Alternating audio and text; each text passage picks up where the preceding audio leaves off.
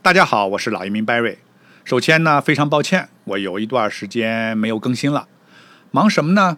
主要就是每年九月份开学前比较忙，要申请学签啊、录取、行前的各种准备啊、有时候还要帮一些客户找房子。那尤其是今年疫情期间呢，入境的要求、隔离要求，还有每个学校的报到要求都不一样，所以事情确实比较多。但我以后还是争取会做到每周更新一期。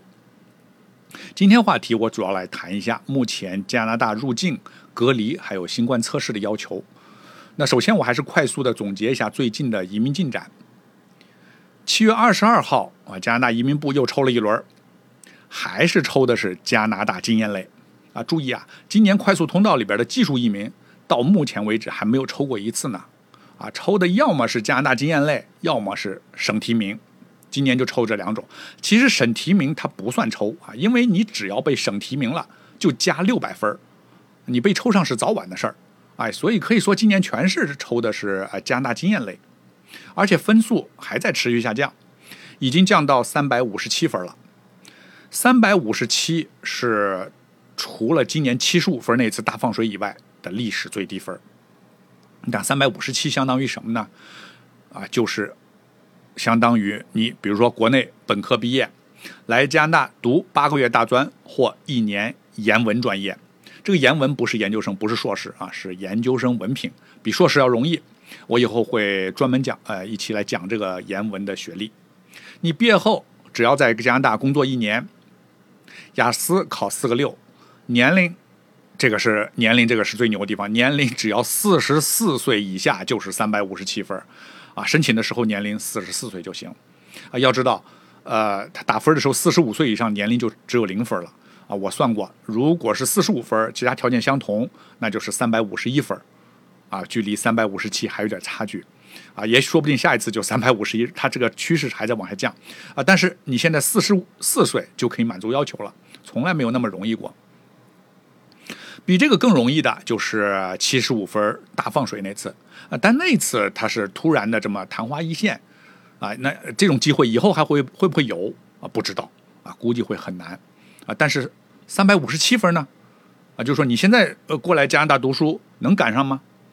我觉得听过我节目的朋友啊，我最近几期节目讲过好多次了，分析过很多次了，加拿大为什么要大放水，为什么短缺移民？啊，了解这一点，你就可以得出结论：你现在来加拿大读书，完全赶得上这一波移民行情。那有人可能会问：啊，Barry，你怎么总推荐留学移民呀？因为留学移民啊，是我认为最容易、最靠谱啊，适用人群最广的移民加拿大的途径。除此之外，当然，你看啊，你其他途径，你要么就是省提名、雇主担保啊，就是你来加拿大找一份工作。或者你来加拿大提供工作啊，叫企业家移民，这些都得申请人背景比较强啊，不是人人都能干的。那么再往下分，你看还有一些小众的移民项目，比如说艺术家、记者、体育运动员，那么这些从事文艺体育工作的，符合这种要求的人是比较少的。还有你常听说的，再往下分，有一些劳动力短缺项目。比如你经常听说的什么保姆移民、酒店服务员、什么烘焙师、切肉的、收庄稼的农民，每年都有啊。这些其实虽然听起来容易，啊，你要知道，实际上想移民的人他不会，啊，会干这个人他不移民啊。所以其实，真正想移民，我都给你总结好了。目前留学移民是最简单、最靠谱的一条路啊。为什么说最靠谱？其他移民他还是风险有很大的啊。所以那那有人说了。我绝对不能再读书了，我英文也不好。那么你考虑一下，你配偶行吗？他能来读书吗？哎，只要你配偶能来读书，你直接就拿加拿大工签就可以来工作了。工作一年以后就符合加拿大经验类啊移民就可以申请了。那你不用在加拿大读书。还有人说，哎，我年纪大了，我不想读书。哎，那你可以考虑一下，你孩子能来读书吗？啊，如果孩子能来读书，他毕业以后在加拿大找份工作，移民顺理成章啊！而且他来读书的时候，你可以陪读，孩子和你读移民都是早晚的事儿啊！如果你想移民的话，啊，所以你看，读书确实是最容易、最灵活的移民加拿大的方式。当然，我指的是目前的情况啊，加拿大移民政策会经常变化啊，那么也许以后会有啊，根据那个时候的呃现状，会有更容易的其他的方式。还有一点我提一下，就是现在技术移民都处于暂停抽签状态，啊，有些客户比较着急。其实不止技术移民啊，还有很多省提名里边的商业移民、企业家移民都处于暂停状态。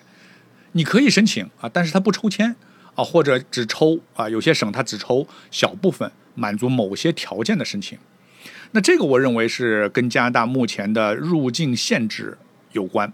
那随着加拿大这个边境逐渐开放。啊，最近是逐渐开放的这个趋势，还有随着现现在它允许境外获批移民纸，但是这些移民呢，因为疫情移民纸过期了，现在允许他们移民登陆入境。啊，随着加拿大疫情控制的逐渐好转，我相信这个技术移民也好，企业家移民都会逐渐恢复抽签的。那好，我接下来开始说入境的要求。那正常情况下，你拿着护照、签证就可以入境了。但现在是疫情期间啊，非正常情况啊，那么有签证不一定让你入境。那现在谁可以入境呢？这个名单其实很长啊，什么运动员呀、呃外交官呀，跟咱们没关系。我就只说跟咱们国内啊多数人相关的这些入境的条件。可以入境的包括啊，绝大部分国际留学生。可以入境啊！你只要是正规学校，绝大部分是啊符合的。绝大部分工签持有者现在可以入境。还有，如果你是加拿大公民或永久居民的亲属，可以入境。还有，你是刚收到最近收到移民纸的新移民可以入境。除此之外，啊还有三种情况。第一种啊，就是如果是未成年的国际学生，十八岁以下，什么意思呢？就是你是来读书的。呃，读小学或者读高中，你可以有一名父母陪同，这个陪同的父母还是需要有旅游签证的啊。但是因为你是陪孩子一起来，你可以入境啊，但是只允许一名父母陪同来。另外一个父母如果想要来，你可以去移民部网上申请一封授权信，在申请的时候你要提出自己的理由，上传必要的所有必要的文件，移民部。一般会在十四天内回复。那么常见的理由，你可以用你说我要来帮着安家啊，或者我要帮忙开车啊，我要来帮忙搬行李啊，这些都是可以的。呃，如果是一个父母陪同未成年孩子入境，你是需要携带一封另外一个父母签字的授权书啊，英英文叫 Child Travel Support。这是个什么文件呢？啊，实际上现在机场。啊，很少会要求你看这个文件啊。它这个什么文件？它是西方国家特有的一个要求。他就是担心啊，一个父母把孩子给拐跑了，所以呢，当一个孩子一个父母带着孩子的时候，需要得到另外一个父母的授权。呃，这个实际上一直在有需要，但是被检查的情况很少。但是啊，听我说，但是今年。有些学校报到登记的时候是需要看这个文件的啊，所以你提前准备好授权书很容易啊，网上有很多模板是可以下载的啊。如果你找不到模板，请跟我们联系啊，我们给你一份啊模板啊，你填写一下签字就可以了。啊，第二。啊，你如果是来看加拿大看亲属看亲戚，那么这个亲戚呢，现在在加拿大是工作学习状态，你也可以来的啊，但是你也是要需要申请一份一封授权信啊，你去移民部网站申请授权啊，说明自己的理由，你拿到授权信以后，你就可以入境。第三，最后一种情况啊，你说我在加拿大没有任何亲属，我也没有，我也不是陪孩子来。那这种情况下，你要来加拿大怎么办呢？你必须要有一个必要理由啊。现在还是规定你要有一个必要理由。这个必要理由是什么呢？你可以说我是来照顾病人啊，参加葬礼。临终关怀等等啊，这些呢，它不需要授权信，你只要有这个理由就行啊。你可以去医院啊开个证明，或者有这种去世的证明，你就可以来啊。当然，这个符合这种条件的人也很少。你需要注意啊，他说这个必要理由，很多人会误解啊，就说对你而言可能是必要理由，但在签证官眼里，他认为不一定是必要理由啊。我举个例子，比如说你是来参加移民面试啊，参加工作面试，对你来说很重要。但在移民官眼里，这不重要啊，这不是必须理由。你如果说我是来参加补考的，啊，有些人说我是来看望新生的 b 新出生的 baby，啊，或者有些人说我自己我加拿大有个房子，我要卖房，我要出租，我要过来打扫一下，我要找律师签字啊，这些都属于非必要旅游。好，那这些是目前关于谁能入境的要求。那实际上呢，加拿大从计划啊，它是有个这么计划啊，说如果看情况，说从九月七号开始，啊一个多月吧，九月七号开始，说外国人入境，你如果打过两针疫苗，你就可以进，你可以入境了啊，就没有这个什么入境的呃限制了啊。但是啊，这个加拿大啊关于疫苗的规定啊，这个两针是要求加拿大批准的疫苗啊，所以对咱们绝大多数国内来加拿大人啊并不适用。好。我说完了，谁可以来？下面来说一说，你来了以后啊，如何做隔离和测试？啊，同样，如果你那到现在开始啊，如果你打完了两针疫苗，原则上你是不需要隔离和测试的。如果你只打过一针，隔离的要求也会降低啊。那这个在机场你在等候排队的时候就有区分啊。你打过两针，他排一队啊，不用隔离和测试；你打过一呃一针的，你排这一队啊，没没有打过的站一队，它是有区别对待的啊。但是呢啊，咱们国内来的绝大多数打过，即使你打过疫苗，你不是加拿大认可的啊，所以呢你还得继续听我说啊，这些隔离和测试的要求。隔离要求呢，我建议大家出发前。啊，要去移民部官网仔细读一下。那出发前前三天你要仔细读一下，英文不好也要找一个英文好的朋友帮你。啊，为什么呢？因为他这个要求经常在变。啊，我下面呢只是大概的给你介绍一下流程，你有个这印象，具体怎么做你还是要关按官网的指示，不要有遗漏。啊，第一点，加拿大的强制隔离它分两部分啊，酒店三天。居家十十一天啊，一共隔离加起来十四天啊。如果你酒店不到三天，只住了一天，那么居家就是十三天啊。他要要求你隔离十四天。这个酒店它是跟国内不一样，他说是三天啊，实际上呢，绝大多数人住不到三天就允许你离开。为什么呢？因为你降落以后在机场做呃检查新冠，这个检查新冠的结果当时不知道啊，最慢。有可能要三天才知道结果啊，所以说政府要求你订酒店的时候是订三天。呃，你可能住到第二天就知道结果了啊，只要没有问题就允许，这个时候允许你离开酒店，你可以继续住啊，但是你可以离开酒店，就说你不一定要住满三天啊，但是你提前走啊，他是不退酒店费用的，酒店费用是三百多加币一个人。啊，那么你如果只住了一天，你就相当于支付一千多加币啊，只住了一天啊，确实跟抢钱差不多啊。另外，我听说吃的也很差啊，网上是有很多抱怨的。嗯，那么大家有个思想准备吧，你可以点外卖啊，也可以让朋友来送餐。但总的来说，加拿大酒店隔离跟国内酒店隔离相比，这个防疫措施是远远不如国内那么严格的。啊，第二点，它是要求你在隔离的第第八天要求再做一次测试。